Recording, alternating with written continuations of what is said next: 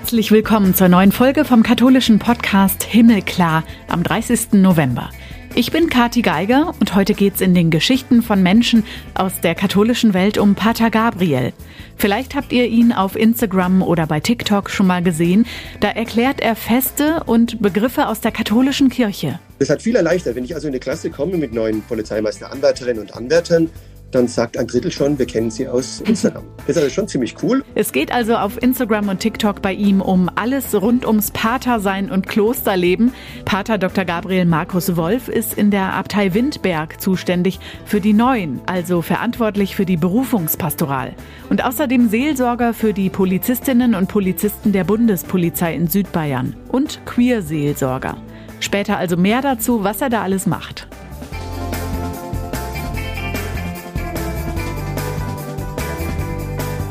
Vorher habe ich noch, was gerade in der katholischen Welt wichtig ist.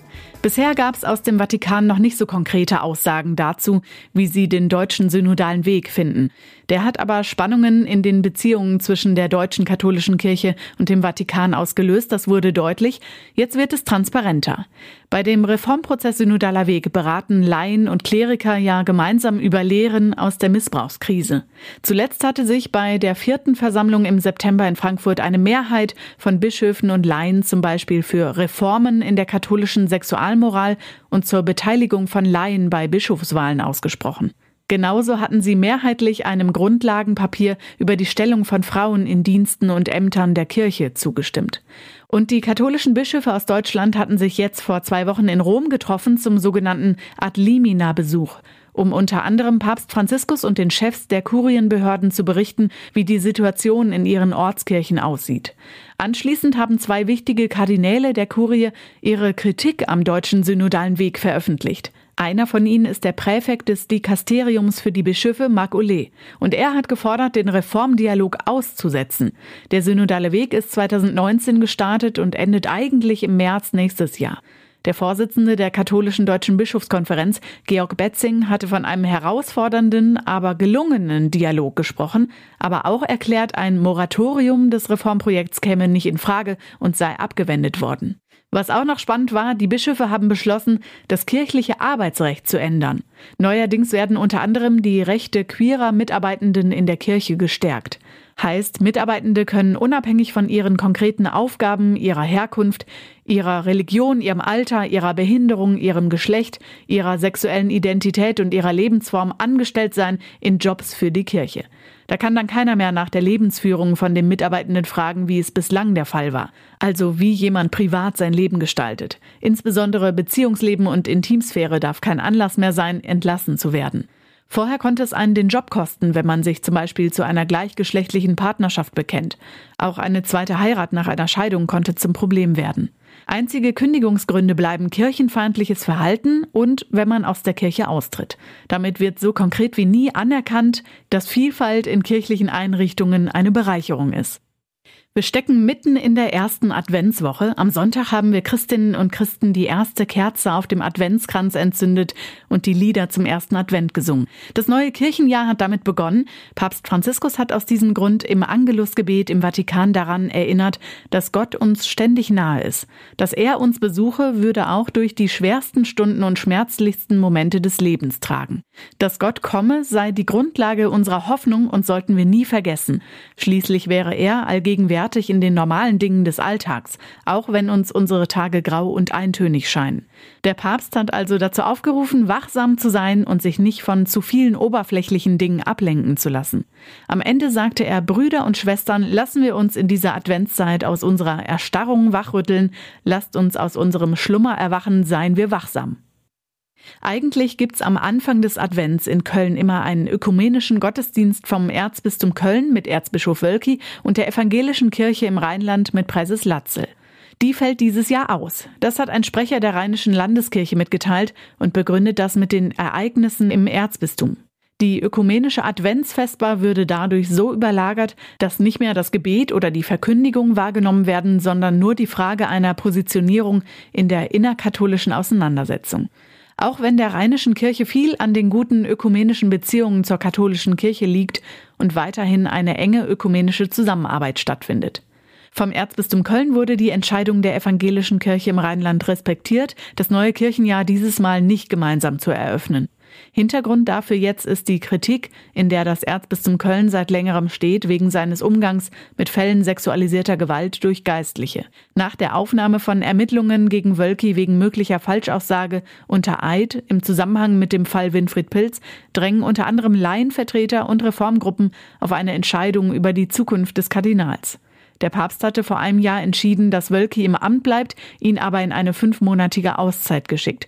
Und seit März ist er wieder zurück im Amt. Sein Rücktrittsgesuch gegenüber Papst Franziskus steht bislang noch aus. Es gibt noch keine Entscheidung.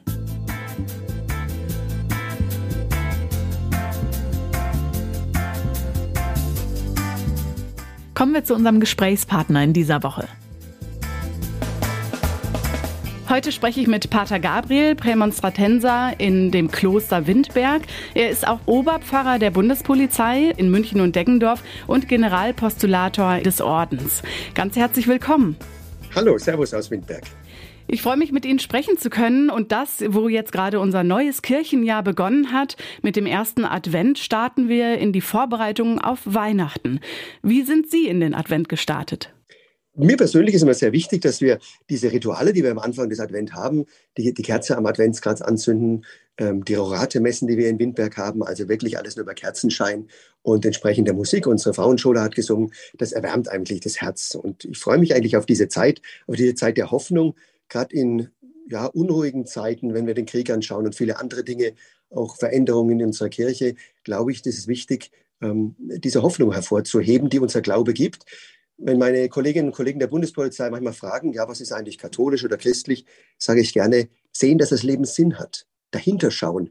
Und ich glaube, dann kommen wir ganz schnell auf die Hoffnungsdimension. Das war übrigens auch der Grund, warum ich mir den Ordensnamen Gabriel ausgesucht habe. Ich heiße eigentlich Markus bürgerlich. Gabriel ist für mich der adventliche Bote der Hoffnung und Freude.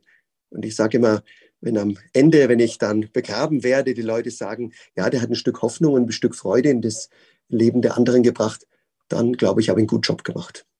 Und das machen Sie als Ordensmann. Warum oder wie haben Sie sich dazu entschieden? Ich bin gebürtiger Würzburger, bin ähm, aufgewachsen als, ähm, ja, als Oberministrant in der Pfarrei und wollte Priester werden, dachte erst ans Priesterseminar, äh, habe dann verschiedene Orden mir angeschaut. Wir sind in Windberg eine sehr ja, lebendige Gemeinschaft, eine sehr offene Gemeinschaft, nah am Menschen. Wir haben eine Jugendbildungsstätte und so ist die Wahl dann relativ schnell drauf gefallen. Ich bin mit 20 Jahren schon eingetreten, bin damit 32 Jahre im Kloster und habe es nicht bereut, bin gern da. Die Hoffnung verkünden Sie. Eigentlich denkt man, als äh, Mönch lebt man ziemlich hinter den Klostermauern. Das ist bei Ihnen alles andere als das. Sie gehen raus und das aber ja vor allem auch digital. Wie kam es dazu, dass Sie, ich sag's jetzt mal, Social Media Pater wurden und auf äh, TikTok, Instagram alles erklären rund um Ihr Klosterleben? Ja, das ist eine spannende Frage. Ähm, wir haben uns überlegt, ob wir uns für die neuen Medien öffnen. Wir hatten Facebook und Instagram, aber eher brav mit Bildern aus dem Garten und solche Dinge, Heiligenfiguren. Und ich habe gesagt, nein, wir legen den Schalter komplett um. Sicher auch ein Blick auf die Berufungspastoral. Ich bin seit einem Jahr verantwortlich für die Berufungspastoral in unserer Abtei. Dann haben wir gesagt, wie erreichen wir die Menschen indem wir einfach unser Kloster öffnen, indem wir zeigen, wie wir leben, auch wie wir feiern, wie wir Feste begehen, aber diese Videos, die ich bei TikTok seit 1. Mai dieses Jahres auch drehe, sind über 50 Videos schon, wollen Erklärvideos zur Kirche, Kloster und Kirchenjahr sein. Und mir ist aufgefallen, es gibt äh, nur ganz wenig Bistümer, die das machen und keinen anderen Orden. Das, wir sehen das auch ein bisschen als Service der Kirche, leicht, locker mit 20, in 20 Sekunden eine Sakristei zu erklären. Was, warum haben wir einen Ordensnamen? Ähm, ganz verschiedene Dinge, sicher auch lustige Themen. Ähm, dürft ihr im Kloster Bier trinken? das, was am besten angekommen ist, wir hatten also hier ähm, 600.000 Mal wurde es angeschaut und 57.000 Likes. Also da kann man auf TikTok, sich braucht sich nicht zu verstecken. Wir öffnen einfach unser Kloster so, wie wir sind als Menschen in, in unserem Ordensgewand und es kommt ziemlich gut an und zwar sowohl bei Leuten, die mit Kirche überhaupt nichts am Hut haben, wie bei TikTok, als auch bei Instagram, wenn man einem Klosterkanal folgt dann ist man doch eher so ein bisschen interessiert an diesen Themen. Aber auch da kirchlich interessierte junge Leute sagen, sie finden es spannend, dass einfach Kirche so nah am Menschen ist und dass wir einfach, ja, mit den Menschen leben und zeigen, wie wir leben und auch Dinge, die man sonst nicht sieht. Mir macht es unheimlich viel Spaß. Ich tue inzwischen selber produzieren. Am Anfang wurde ich an, geleitet. Und das ist mein neues Hobby geworden, Videos zu produzieren. Das heißt, Sie haben nicht Aufgaben, den Garten zu pflegen oder den Sakristeidienst zu übernehmen und machen stattdessen, nehmen Ihr Smartphone in die Hand und sind digital unterwegs. Genau, also ich drehe ein bis zwei Videos pro äh, Woche, ganz verschiedene Themen. Haben wir eine Gruft hier, seid ihr immer in Habit, betet ihr Lateinisch, mhm. ähm, eben auch, wie esst ihr, wie ist das Gebet, das Kirchenjahr sehr stark. Ich werde jetzt im Advent, Mitte Advent ein Video machen, die zwei Teile des Advent, also der Blick auf die Wiederkunft äh, am Ende der Zeiten und dann ab dem 17. Dezember der Blick auf Bethlehem. Also auch bewusst ein bisschen anspruchsvollere theologische Themen, aber in ganz einfacher Sprache, dass die Leute das verstehen und die Rückmeldungen in den Kommentaren zeigen, die Leute sind sehr dankbar, weil das gibt es tatsächlich im deutschsprachigen Raum kein zweites Mal. Ja, das fällt auf. Äh, ich habe es mir angeschaut, sie sind nicht sehr lang und so, dass man mitkommt und ihre Erklärungen sehr gut verstehen kann. Es ist ja immer die Frage, wie gehen Glaube und mein Alltag zusammen? Das vereinen Sie da oder versuchen, glaube ich, auch vor allem junge Menschen an die Hand zu nehmen, wie man das im Alltag leben kann? Das ist mir sehr wichtig. Ich bin ja auch hauptamtlich äh, Pfarrer der Bundespolizei für Südbayern zuständig. Das heißt, wir haben sehr viele junge Beamtinnen und Beamte, auch in der Ausbildung. Ich habe zurzeit fünf Klassen in Berufsethik in Deckendorf, die Schule. Und da haben wir natürlich nicht die größte Gruppe katholische Kirchgänger, sondern es sind auch Nichtgetaufte dabei, es sind einige Muslime dabei, die dem äh, Ethikunterricht folgen. Und da ist natürlich die Sprache wichtig. Wie vermittle ich die Ethik, die mir wichtig ist, die der Polizei, die der Bundesrepublik Deutschland wichtig ist, zum Beispiel Menschenrechte ähm, wie vermittle ich das so? Aufgrund meiner Überzeugung. Und da ist die Sprache eben nicht, dass ich jetzt Bibelzitate bringen kann, sondern ich muss die Menschen erreichen. Und ich glaube, das geht ganz gut. Ich sage gern, bei uns die Seelsorge in der Bundespolizei boomt. Ich habe jedes Jahr, 16 Jahre bin ich dabei, steigende Zahlen an Einzelgesprächen, an Seelsorgsgesprächen, manchmal vier im Stundentag nacheinander. Und aber auch Taufen und Hochzeiten steigen. Also ich kann nicht sagen, dass Kirche in Bach runtergeht, wie es oft gesagt wird, sondern ich muss sagen, wenn wir nah am Menschen sind, Übrigens, der Hashtag unter meinen Posts ist immer Hashtag nah am Menschen, Hashtag Gehinseelsorge. Das ist meine Überzeugung. Und wenn wir das leben, dann merkt man, die Leute sind dankbar, dass das auch Kirche ist. Kirche eben nicht nur im Kirchengebäude ist, sondern dass wir an den Bahnhöfen, an den Flughäfen, an den Grenzen, die Bundespolizei ist ja auch an der Südgrenze und Sie wissen die Migrationsproblematiken. Wir sind da, wir gehen einfach hin, sprechen mit unseren Kollegen und es nehmen die wahr ich lade nicht nur zur Adventandacht ein, sondern ich bin einfach vor Ort, nehme mir viel Zeit, habe sehr viele Dienstreisen, weil mir das wichtig ist, auch für die Kollegen Zeit zu haben und nicht nur fünf Minuten, sondern wenn sie wollen, dann auch ein, zwei Stunden. Brauchen Sie dazu Instagram und TikTok? Es ist eine große Hilfe gewesen. Ich habe es am Anfang ja nicht gemacht. Wie gesagt, sechs, 16 Jahre bin ich äh, bei der Bundespolizei und auf Instagram zweieinhalb. Und es hat viel erleichtert. Wenn ich also in eine Klasse komme mit neuen Polizeimeister-Anwärterinnen und Anwärtern, dann sagt ein Drittel schon, wir kennen sie aus äh, Instagram. Das ist also schon ziemlich cool. Oder wir haben eine Flüchtlingsfamilie aus der Ukraine hier in Windberg und äh, vor wenigen Tagen wurde ich auf dem Hof begrüßt mit Servus aus dem Kloster Windberg. Das ist sozusagen mein zum Kult gewordener Spruch am Ende eines Videos. Und das freut mich natürlich schon, dass man so auf der Straße angesprochen wird. Da schließt sich der Kreis dann wieder. Sie haben schon davon gesprochen, es gibt sehr viele ethische Fragen oder überhaupt Fragen, die man sich dann im Hintergrund stellt, wenn man beispielsweise Polizistin oder Polizist ist. Mit welchen Fragen werden Sie da konfrontiert von jungen Menschen, die neu in diesen Beruf einsteigen? Ich denke, der Polizeiberuf ist eines der spannendsten Berufe und auch der vielfältigsten, die man erleben kann, besonders in der Bundespolizei, die ja auch im Ausland tätig ist, an den Botschaften und in vielen anderen Orten. Ähm, dass man aber auch mit viel äh, Gewalt konfrontiert ist, mit sehr vielen schwierigen Situationen an den Bahnhöfen, alkoholisierte Menschen, auf der anderen Seite dann die Migrationsproblematik, dass eben sehr viele Menschen nach Deutschland strömen. Wie gehen wir damit um? Und ich muss sagen, ich ziehe immer wieder den Hut, mit welcher Sozialkompetenz unsere äh, auch jungen Kollegen hier äh, die Situation meistern. Ähm, ich weiß nicht, ob ich manchmal diese Geduld hätte.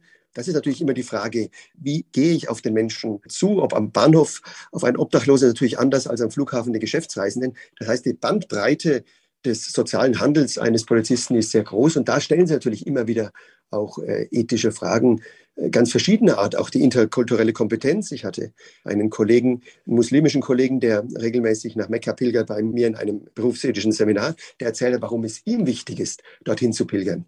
Nicht die fünf Säulen des Islam und einen großen Vortrag, sondern die Ich-Botschaften. Und das ist mir wichtig, dass wir so den einzelnen Menschen nehmen. Ich urteile nicht, sondern ich schaue, wer vor mir steht und mit dem einen Weg zu gehen, ich bin auch, früher sagte man Ehetherapeut, also Familien, also Beziehungsbegleiter sagt man heute. Auch da begegnen mir sehr unterschiedliche Konstellationen. die nicht immer ganz katholisch sind, nicht immer ganz dem Katechismus entsprechen. Aber wichtig ist eben der Mensch, der vor mir sitzt. Und mit dem einen Weg zu gehen, dass er ein Stück weit zufriedener, glücklicher wird, das ist unser Job in der Bundespolizei Seelsorge. Wir sind nicht dafür da, die Leute fromm zu machen, sondern wir sind dazu, dass sie immer tiefer ihren Beruf annehmen, aber auch äh, in ihrem privaten und beruflichen Leben immer wieder ein Stück auch Sinn und Berufung erfahren. Und das ist ein ganz, ganz spannender Prozess, weil es ja einfach so ganz anders ist als in einer Pfarrei, wo man eben nur eine kleine Gruppe auch hat, die man bedient. Ich habe sehr, sehr unterschiedliche Weltanschauungen bei mir in Einzelgesprächen. Manche beginnen den, das Gespräch, Entschuldigung, ich bin Muslim, ich hätte aber trotzdem hier eine Frage. Ich sage, für mich ist immer das Entscheidende, bist du ein gescheiter Polizist, ja? Hast du einen gescheiten Charakter und wenn du gut bist, dann bist du immer willkommen. Wir schließen keinen aus so tickt die evangelische und katholische Seelsorge und das macht das Leben unheimlich spannend, weil jeden Tag neue Fragen, neue Konstellationen. Manchmal denke ich, jetzt hast du schon alle Fälle gehabt und dann kommt wieder was Neues. Und es gibt natürlich auch keine Schubladen, wo ich ziehen kann, wo ich sage, ich bin jetzt im Schema, Schema F, Trauerphasen. Von, davon halte ich nicht viel, ja, sondern ich schaue den einzelnen Beamten an. Ich sage bewusst das Thema Trauerphasen, denn es ist äh, leider auch, äh, natürlich gibt es Kolleginnen und Kollegen, die zu Tode kommen ob jetzt im Dienst oder aufgrund einer Krankheit. Auch da ist es sehr wichtig, dass wir da sind als Seelsorger, dass wir beerdigen, auch nicht getaufte oder aus der Kirche ausgetretene. Wenn Sie es wünschen oder die Familien sind selbstverständlich da.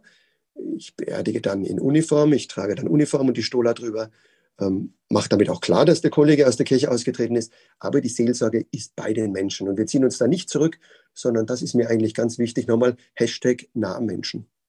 Sie haben gerade angesprochen, dass es nicht nur schöne Themen gibt, sondern natürlich auch die, die dann sehr tief berühren. Die Trauerphasen haben Sie angesprochen. Wie können Sie die Menschen seelsorgerlich an die Hand nehmen, bei ihnen sein, wenn sie vielleicht selber gar nicht gläubig sind oder eben häufig auch nicht katholisch, wie Sie gesagt haben?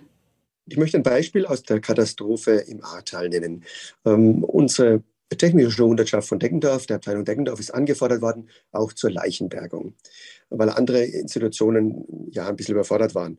Und da sind unsere Techniker hochgefahren. Der Chef hat mich informiert. Ich bin spontan nach Rücksprache mit dem Bischof, ähm, unserem Bundespolizeibischof, Wolfgang Bischof aus München, hochgefahren, wusste nicht, was mich erwartet. Bin einfach direkt an diese Leichensammelstelle, habe mit den Beamten gesprochen, wie es ihnen geht. Und in einer Gesprächsrunde sagt eine junge Beamtin, wenn eine Kinderleiche gefunden wird, dann wird es ganz schlimm. So geht's noch. Und keine halbe Stunde später kam die Meldung, unser oberster Präsident äh, war auch anwesend. Es wurde daraufhin ein Hubschrauber geordert und ich bin an die Fundstelle und auch die Kollegen, die das Kind getragen haben, die selber Familienväter sind, Sie können sich vorstellen, die brechen natürlich dann zusammen. Dort Gespräche führen, da sein, Ohr schenken. Ich hatte dann kleine Holzschutzengel dabei und die Kollegen, die es gefunden haben, den habe ich dann in die Hand gedrückt. Und wenn ich dann wenige Tage später ein SMS bekomme und sage, ja, ich bin jetzt zurück in meiner ähm, norddeutschen Dienststelle, und dieser Schutzengel war mir ganz wichtig. Ich möchte sich nochmal bedanken äh, für dieses Zuhören, für dieses Mutmachen, für dieses Dasein. Das tut einem dann selber als Seelsorger gut. Ja? Wenn dieser Einsatz, wo du nicht weißt, was auf dich zukommt, hingehen ähm, und einfach nur den Kolleginnen und Kollegen Mut machen, dass sie einen ganz wichtigen Dienst tun, hier die Toten zu bergen, die Toten würdig zu bergen und dann entsprechend dem Institut zu übergeben.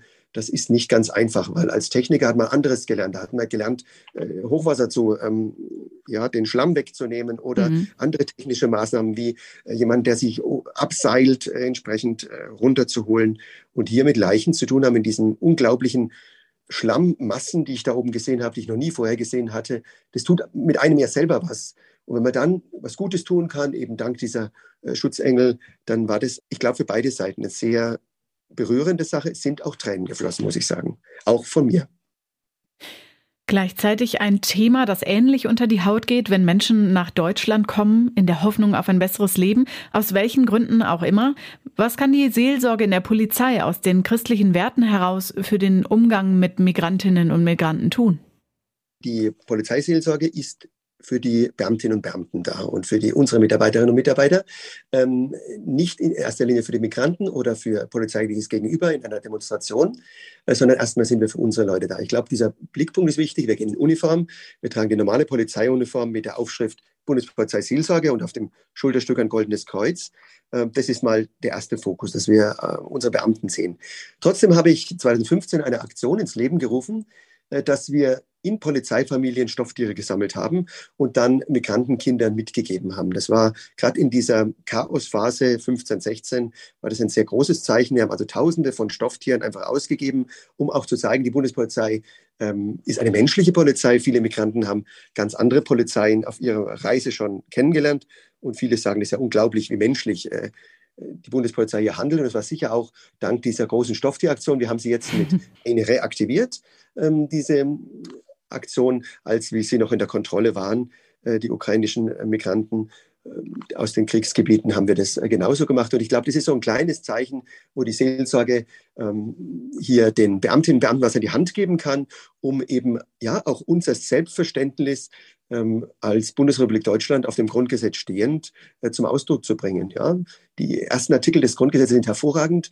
Ich sage immer gern, wir haben das, äh, die beste Verfassung in ganz Europa. Ich bin stolz auf diese Verfassung und diese will ich auch gerne in Ethik weitergeben, und zwar sowohl im Unterricht als auch in der praktischen Polizeiarbeit.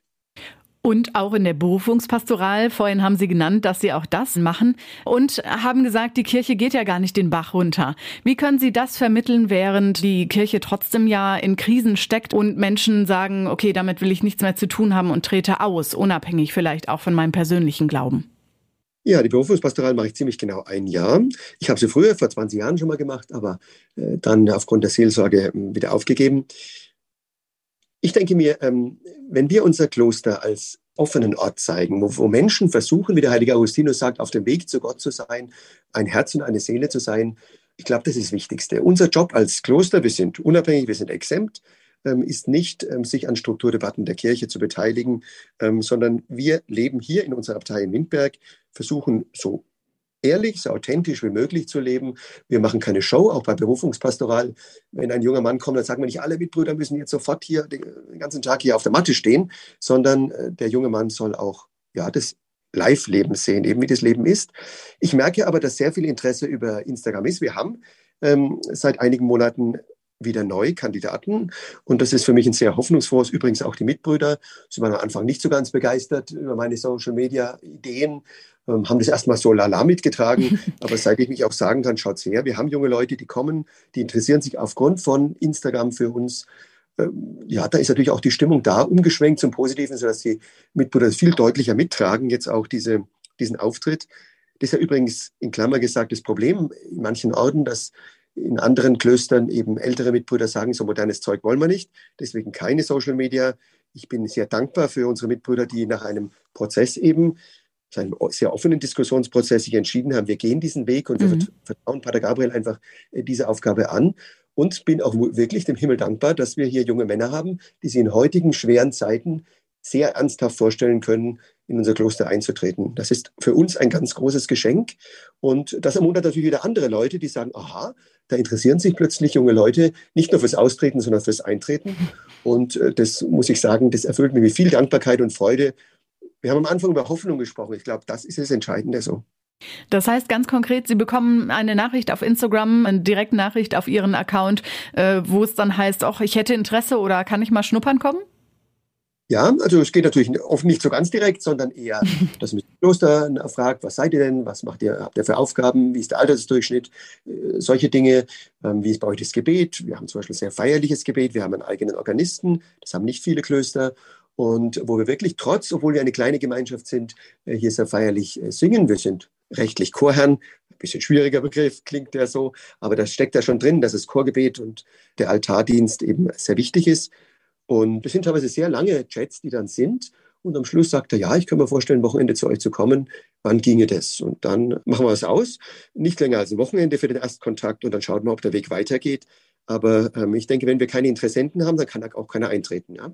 Wir müssen erstmal sozusagen auch einen Pool von jungen Männern haben, die sich übrigens dann interessanterweise auch per Instagram vernetzen. Also interessant, dass die Interessenten sich selber finden, unabhängig von mir und dann sich austauschen, was sie im Kloster erlebt haben. Ich hoffe dann äh, positive Dinge.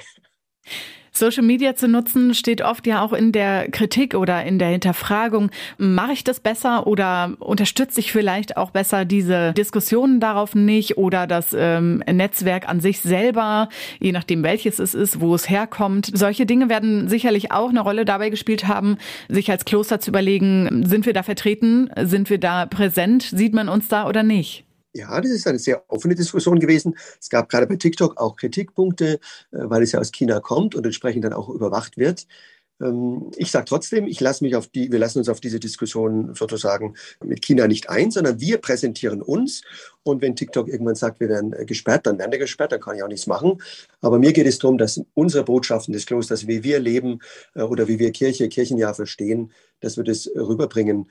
Wie ich am Anfang gesagt habe, die Strukturdiskussionen sind wichtig im synodalen Weg und woanders. Aber unsere Sache ist eher bei diesen Videos, dass wir jungen Menschen ja die Freude an Kirche und an Glaube, am Kloster vermitteln ohne billig zu sein. Wir sind also nicht seilhüpfend oder solchen Dingen unterwegs wie manche anderen Accounts, sondern ich versuche schon auch sehr seriös das rüberzubringen. Aus Ihrer Arbeit, aus dem, was Sie da machen, spricht schon viel Hoffnung an sich. Was gibt Ihnen denn persönlich, Pater Gabriel, Hoffnung? Was mir Hoffnung gibt, ist, dass wir trotz der, der oft düsteren äh, Situation, die wir in der Welt und in der Kirche sehen, ähm, so viele engagierte Menschen haben, die äh, sich für das Gute einsetzen, sich für den Glauben einsetzen. Das ist für mich was ganz Wichtiges. Auch wenn ich mit unseren äh, jungen Kollegen zum Beispiel mal bei einem Bier in der Kantine zusammensitze, in der Abteilung in Deckendorf, wenn ich dann sehe, wie viele Idealismus, wie viele Begeisterung da da ist, trotz angesichts eines Berufs, der nicht einfach wird, dass ich merke, die sind mit Herzblut dabei. Ich sage immer gern, das Polizeiblut muss fließen bei ihnen, wenn sie Polizei werden wollen. Und so ähnlich ist es in der Kirche auch. Ähm, wenn wir da mit Herzblut dabei sind, dann habe ich große, habe ich Hoffnung für die Kirche und dann hat die Kirche Zukunft. Wenn wir immer nur klagen, dann brauchen wir uns ein wunderbarer Bach runtergehen. Wir in Windberg machen es anders. Ganz herzlichen Dank für unser Gespräch, Pater Gabriel. Dankeschön Ihnen auch.